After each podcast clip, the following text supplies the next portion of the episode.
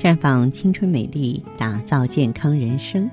各位听众朋友，大家好，您正在收听的是《普康好女人》节目。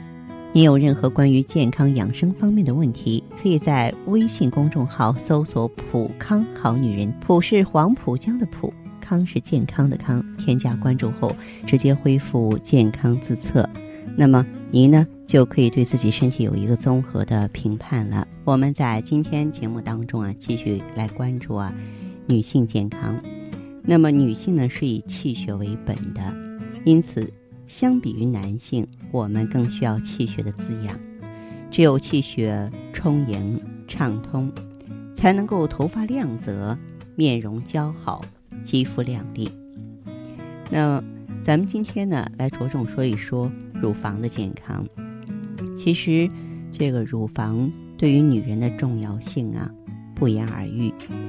有一本叫做《拯救乳房》的小说，说的就是一些因癌症而将要或者已经丧失的乳房的女人，她们心理自卑，行为怪异，对生命充满了绝望和恐惧。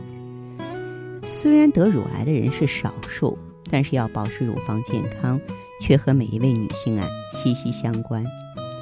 乳房的生长发育和她的病。都跟脏腑经络有密切关系。女人的乳头呢属肝，乳房属胃，所以一旦乳头、乳房得了病，一般呢要从肝和胃上找原因。在人的五脏六腑之中，以肾的先天精气、脾胃的后天水谷之气、肝藏血与疏调气机的功能，对乳房的生理病理影响最大。我们经常看到有一些女性乳房饱满，孕育之后乳汁也很充盈，这就是她们的脾胃啊，还有肝的气血比较充足的表现。那古书上记载的乳房疾病很多，像乳痈、乳发、乳痨、乳核、乳痞，啊，乳粒、乳漏、乳衄等等。尽管您可能不太清楚它们的具体含义。但是单听这些名字也会觉得可怕。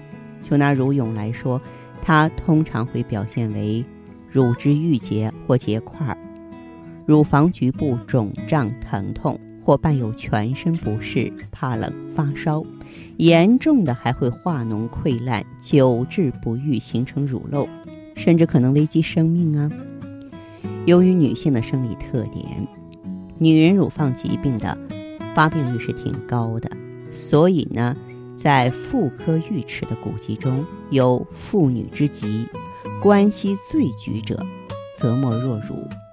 而妊娠期和哺乳期的妇女啊，比正常的女子更容易患乳房疾病。鉴于乳房对一个女人生理和心理的重要性，从某种程度上来说，保护乳房就是在保护女人的生命啊。前面我讲过。人的五脏，尤其是肝、肾、胃，对乳房的影响是最大的。除了先天的因素之外，对乳房的保养不当，也时常啊触发外邪入侵，伤害到肝、肾、胃，从而引发病变。比如，我们经常会看到一些哺乳期的妇女，在给孩子喂奶的时候不注意保暖，这样就容易受风邪。还有一些女性呢。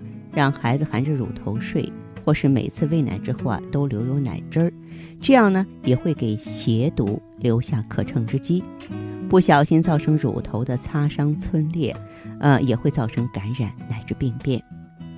我记得有一位哺乳期的妇女啊，发现自己左侧乳房有一个大硬块，她以为是乳腺堵塞，也没太在意嘛。但是第二天孩子猛吸，却怎么也吸不出奶来，她这才着急。赶紧用毛巾热敷，让老公帮着挤，用吸奶器吸，还是没有效果，越折腾越严重，最后啊，弄得肿块越来越大。后来不得已呢，去医院了。当然，乳房的问题啊，不只是哺乳期的妈妈才会遇到，每个女性都可能发生。